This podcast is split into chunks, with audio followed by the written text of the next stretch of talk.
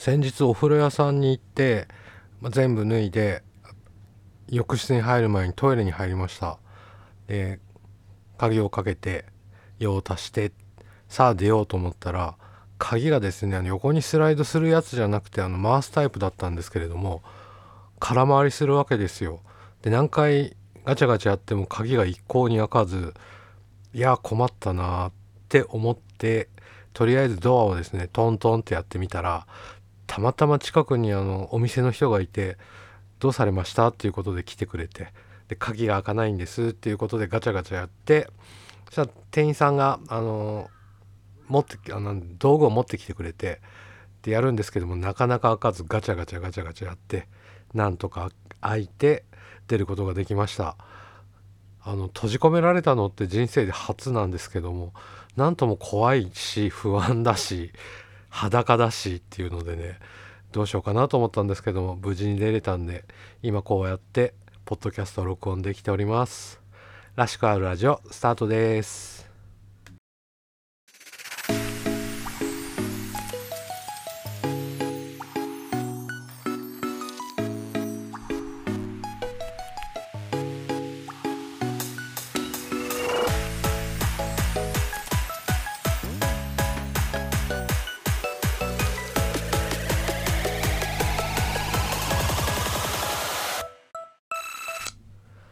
んにちは。らしくあるラジオのしゅんです。まずはお便りの紹介からします。えんやアットマークゲイアパートメントさんからです。いつも楽しく拝聴しております。優しい雰囲気と穏やかな空気感に癒されております。早速ですが第48回山登りの始め方パート2のお話でチョコが溶けるお話をされておりましたがあるあるですよね。僕も少し前は低山を登っていたのでよく溶かしていました。なので溶けない焼きチョコをよく持っていくようになりました。また山頂で食べるものですが僕はバーナーでお湯を沸かして入れたコーヒーとパンが定番でした。昔見かけたグループではワインとチーズフォンデュで宴会をしていたおしゃれな方々もいました。食事を自分たちの好きに楽しめるのも山登りの楽しみ方の一つですよね。腰を痛めているとのことどうぞご自愛ください。これからも配信を楽しみにしております。どうもありがとうございます。円谷さんはえゲイアパートメントというねポッドキャストをやれてる方で円谷さんとアナスタシアさんの2人でやっている、えー、番組になっております。あの同じアパートに住んでる2人ということであのなかなか面白いコンビだなと思うんですけれどもどうぞ聞いてみてください、えっと、山でねワインとチーズフォンデュっていうのはとってもおしゃれだなと思うんですけども道具持ってくの大変だなっていうのをまずね思いますしワインって1本ねそれなりに荷物としては重いのかなと思うんですけれどもねおしゃれな登山グループだなと思います。前にね鍋をしてる人も見たことあるんですけどね自分もね。なかなか山頂で食事を楽しむっていうのも山登りの楽しみの一つかなと思いますんで自分もねまた山頂で何か美味しいもの食べたいなと思います。円屋さんねどうもありがとうございます。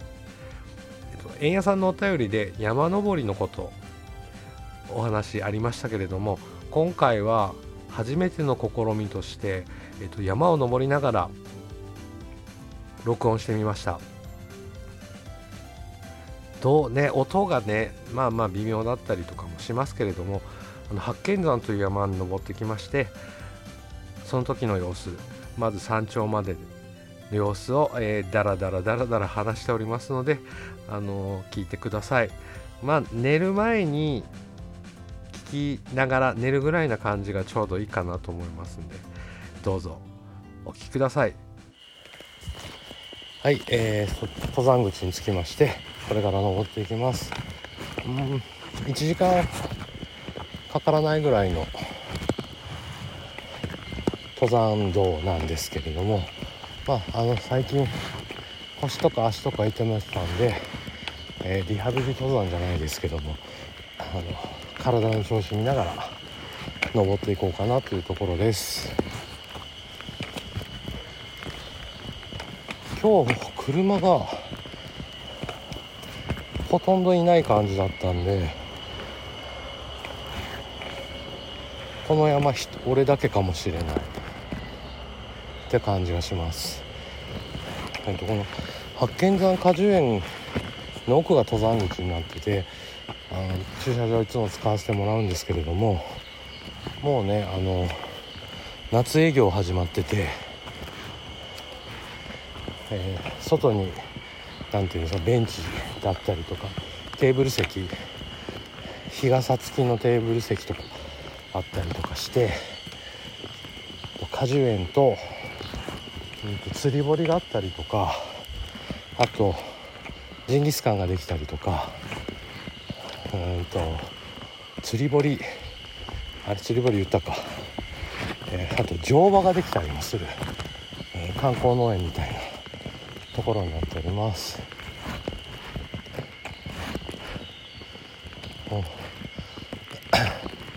鳥の声もね聞こえてきますね。マイク拾えてるかな。あ本当に。木々が育ってる葉っぱがすごい。前に来たの4月の中旬ぐらいかな。上旬かなうん大体2ヶ月ぶりぐらい。やっぱり2ヶ月この2ヶ月ね一気に春から季節進みましたんでね。木も育ちますね。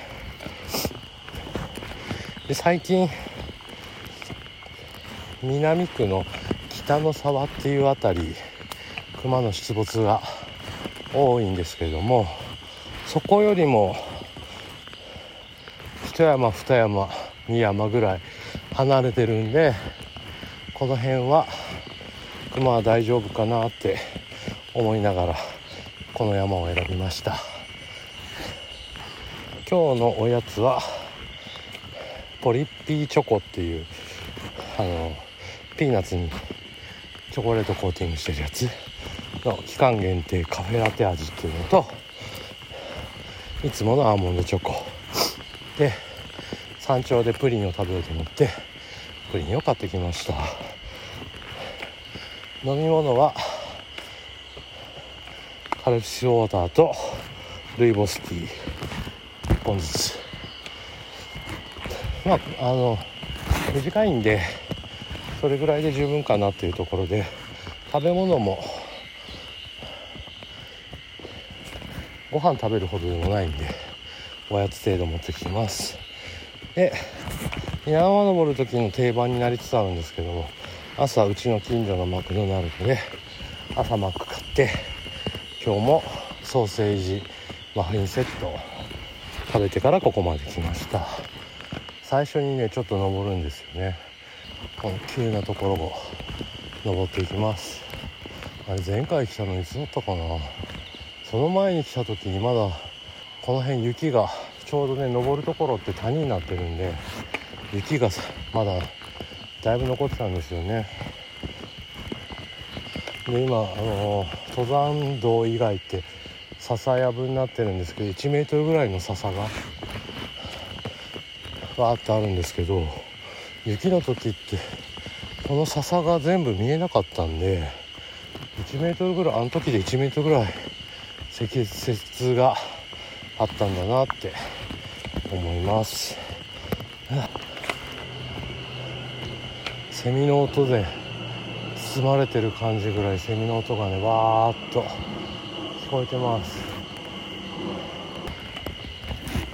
今日はこの後終わったら小金湯温泉って近くの温泉入って帰ろうかなという流れで。今10時ぐらい？10時過ぎなんで、まあ、降りてちょうど昼かなって言って計算しております。今日はちょうどいいかも気温的に。まあ歩いてるんで登ってるんで暑いは暑いんですけど暑からず寒からず。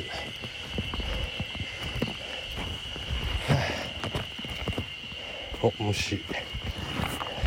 虫もね活動してますよねこの時期ね。4月の下旬に腰、まあ、ヘルニアだったんですけどもうね歩けないぐらい痛くてあもう山に行けないかもぐらいに思ってたんですけどとりあえず回復はしまして若干の違和感はまだあるんですけど低山を登って体の自分の体の様子を見ながら、えー、いるところです。ここの坂きつ谷を今急なところ登ってきてちょっとなだらかなところに出てきました。えっ、ー、とね看板によると3合目。で今登ってきたとこは中央口なんですけどもえっ、ー、と右手に行くと南口の方に降りていく道。で左に行くと頂上に向かっていく道ということで看板が立っております、うん、石狩森林管理所からの注意書きで八犬山は急斜面や岩場が多く道幅の狭い狭いところもあり転落事故も多発していることから登山をする際には転倒転落滑落道迷いに十分注意し自己責任において行ってください。っていう注意書きが書いております。はい気をつけてきます。もう何回目だろう。多分10回ぐらいは今日で10回目ぐらいになるのかな。あの距離短いんで割と気軽に来れる山かなと思って来てますけどうちからちょっと遠いんですよね。何気に小1時間ぐらいかかるんで車で。距離はそうでもないんですけどあの交通量多いところなきゃいけないんで1時間ぐらいはかかりますね。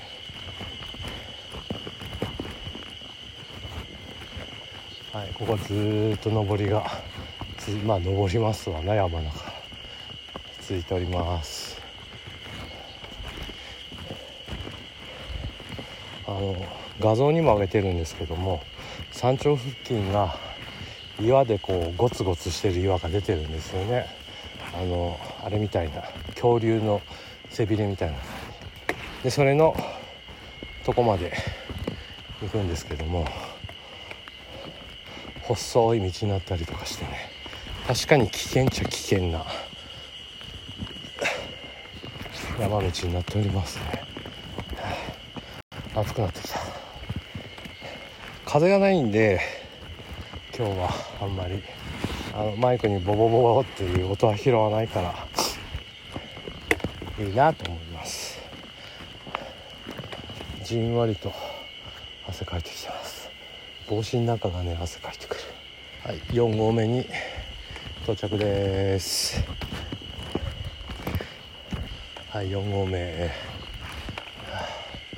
暑っ。今日終わった後に行く小金井温泉っていうのがすごい綺麗なお風呂屋さんでえっ、ー、とサウナもオートロウリュがあるんですよね。で1時間に1回あの水が噴出されてロウリュができるというお風呂屋さんです。であの台湾かき氷があるんですね。で毎回それが楽しみで今日も食べますけどあのそこのお風呂屋さん行ったら必ず台湾かき氷を食べて帰るミルクな感じが美味しいですよね台湾かき氷はいそろそろ5合目に到着します。あの1回止めて登ってたんですけどもその間にね3人の人にすれ違いました。いないかと思ったけどまあ多少はいるのかなっていうところでですね。はい。まあ登りやすいんでねここもこことこの山と前にあのスペースしながら登った三角山っていう西区にある三角山とまあ、やっぱり登りやすいしちょっと登山してる感じ。っていうので登りやすいんでね好きな山ですね。でもう一個ね青山っていう山があってそこも大好きなんですけどさすがにちょっとその熊が出てるっていう北の沢に近いんで今日はやめとこうかなっていう感じです。なんであの札幌市内の好きな山3つっていうのが三角山青山八犬山っていうのが好きな山でよく登ってる山ですね。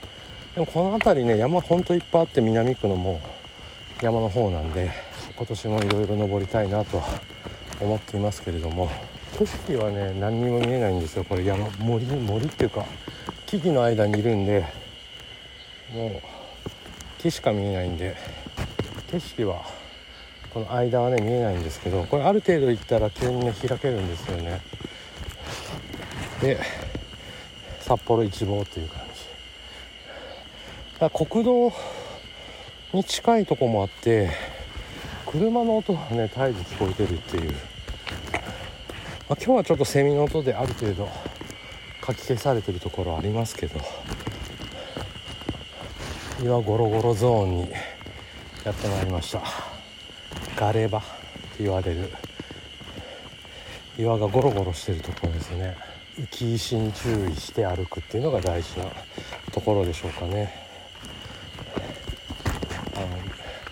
足かけた瞬間にグラグラっとするんであればちょっと一回その石は避けて違う石にするとかねしないとあの転倒の恐れがありますので岩場歩きはちょっと大変ですね。あとあの濡れてたら滑るんですよね。それで転んだことがあります。血も出ず大した怪我もせずだったんで良かったんですけどもちょっとやっぱり岩場は怖いなっていうのはありますね。あの八犬山って下の方が山あの木々があって上の方に岩場がこう出てるような山なんですよね。で今その下の木々のところを森の中を抜けて歩いてきたんですけれどもそろそろその上部の岩の部分の、えー、一番へり側に出てくるところです。でその岩のへり辺りからこう山頂を目指して上がっていく感じになってます。で一番真ん中までは行けないんですけどなんか行く人は行ってるっぽい。そのもっと危険なところに。だけどもそうなると自己責任の部分になるんで。で実際なんか人が落ちて死んだとか怪我したとかっていう話も聞きますんで。はいえー、っとちょうど見晴らしが、ね、森を抜けました。見晴らしがいいところに出てきましたけども。ちょっと木々がねあるんでそこまでクリアには見えないんですけどね。あの街が見えております。国道とね。で岩ゴツゴツゾーンというか岩のへりを登っていく感じですね。もう右も左もあの結構な急な斜面になっておりますんでここはもう落ちたらまあ木に引っかかるからあれだけどで前後輩と来た時にあのストックをね落としたんですよね。でも切り立ってるんでもう速攻で見えなくなってどこに行ったか。なんか買って初めてだか2回目だかしか使ってないストックを落としたっていうことがありました。俺じゃないですよ。俺のストックはなんだかんだともう4年ぐらい一緒に山に登ってる同士で丈夫なストックです。山の師匠である友達が言うにはストックがなくて体幹で登った方がいいって言うんですけどやっぱりね足にかかる負担負担が全然違うんでストック使うと。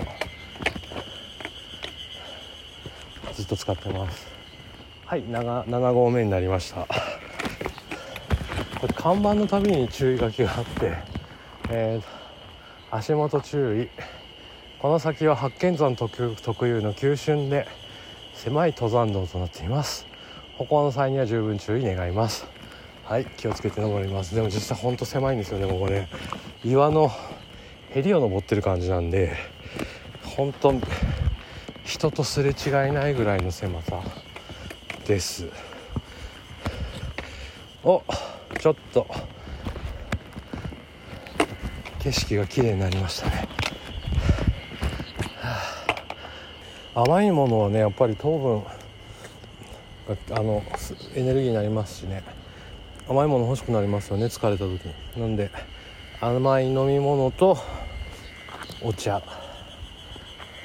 水なりを絶対セットで用意してます。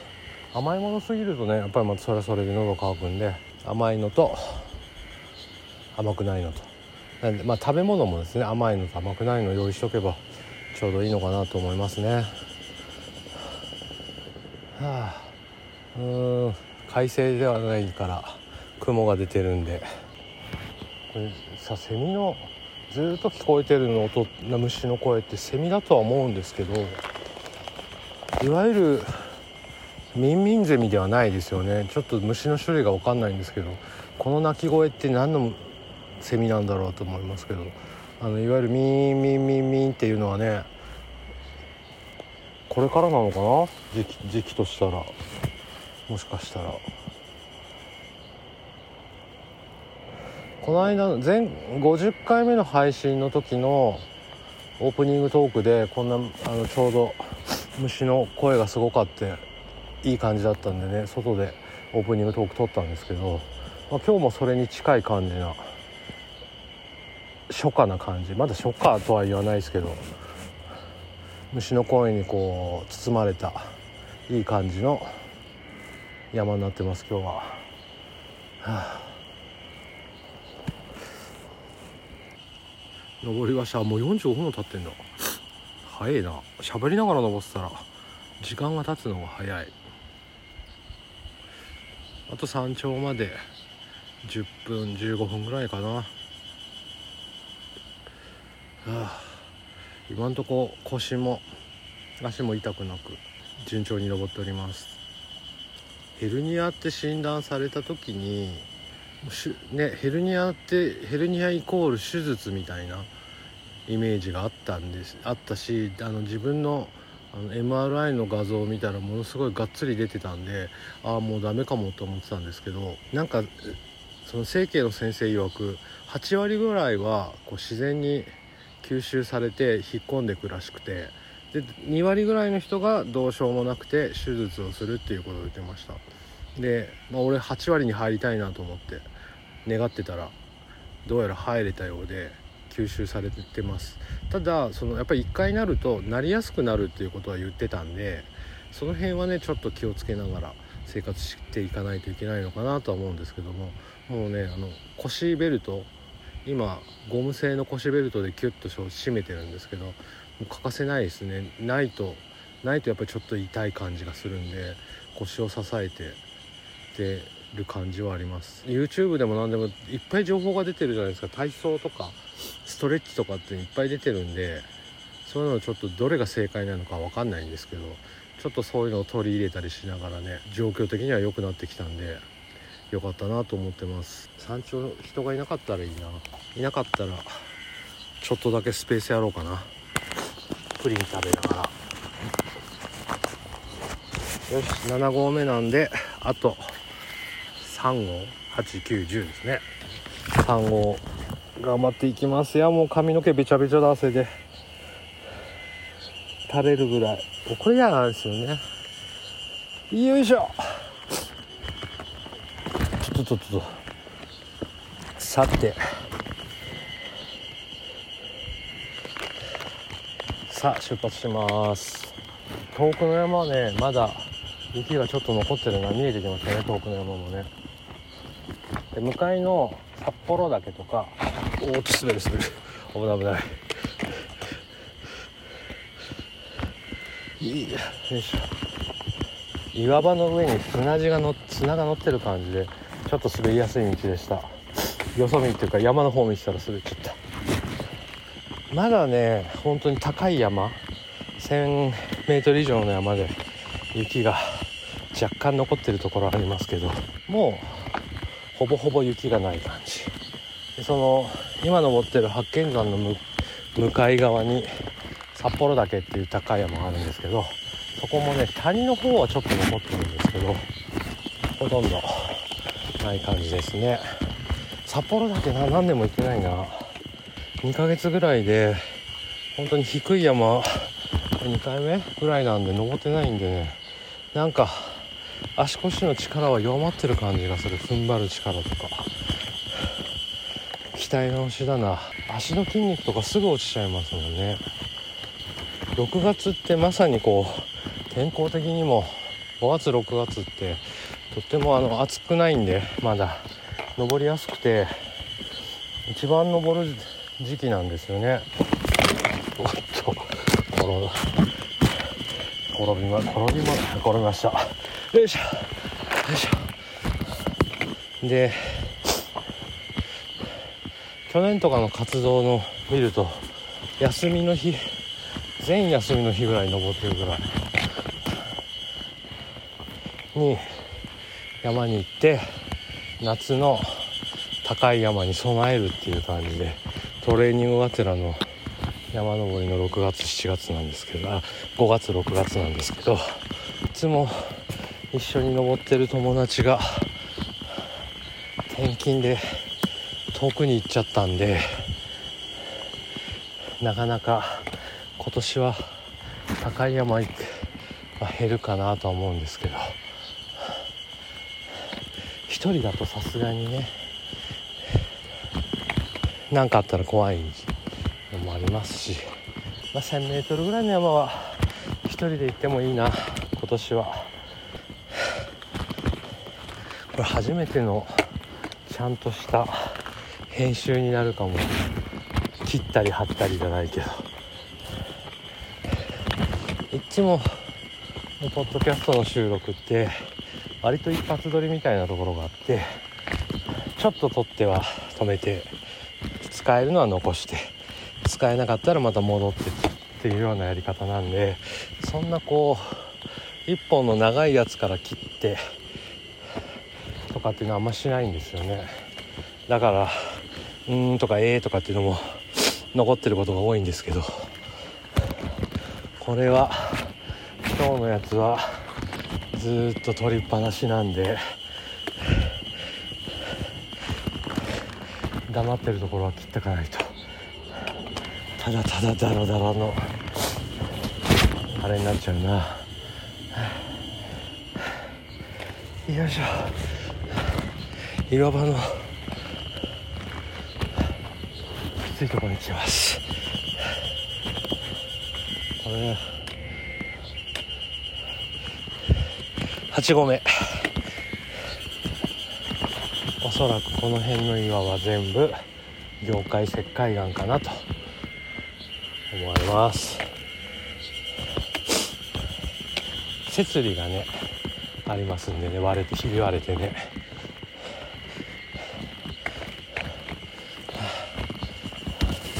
岩場の。裏側。今歩いてるところです。岩場にね鎖がこう鎖がついてて、まあ、補助的なんですけど注意書き。ロープに頼らず補助として使用してください。っていうことが書いてます。切れ,、まあ、切れはしないとは思うんですけど、ね、こればっかり頼らず自分の力で登れっていうことであの、岩場を登る時とかって3点3点歩行だっけな3点で登る。っていうことが基本らしいです。ああもうちょっと。9合目。9合目まで来ました。よいしょ。最後のね急な岩場登りなんでちょっと手こずってます。ストックって、まあ、普通に歩く分にはね楽なんですけどこういう岩場登る時って邪魔で仕方がないしかも今日、あ、砂地ですごい滑るんでストックのこの引っ掛けようとしても登りづらい。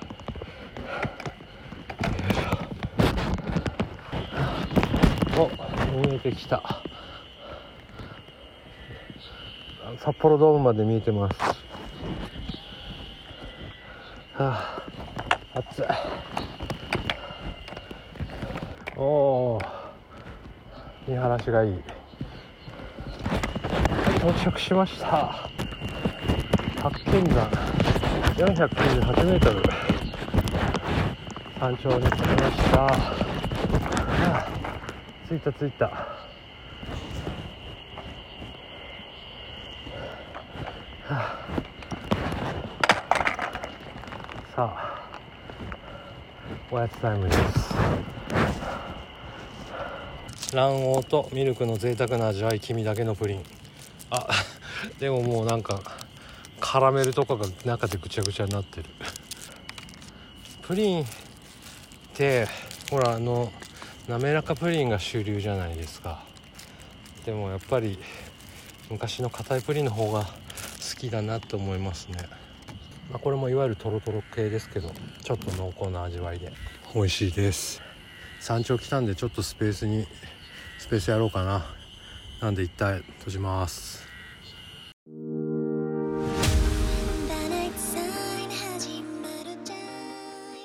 はい。八犬山のね山頂までをお届けしましたけれどもいかがだったでしょうか？あのセミの音がねずっとバックに流れてるんで寝る前の環境 BGM 的な感じで聞いていただけいただければねいいかなと思います。あの自分も初めての試みで、うんと、ずっと撮ったものを、えー、編集してっていうのをやってみましたけれどもねなんかなかなか難しいですね。あのそうやって毎回編集してるポッドキャスターさんすごいなと改めて思いましたけれどもただただ長いだけなんですけれどもあの下山の話がまだまだ続くんで、えー、これはまたパート2ということでお送りしますのでそちらの方も聞いていただけたらなと思います。それではあのパート2の方でお会いしましょう。らしくあるラジオのしゅんでした。それではまた。さようなら。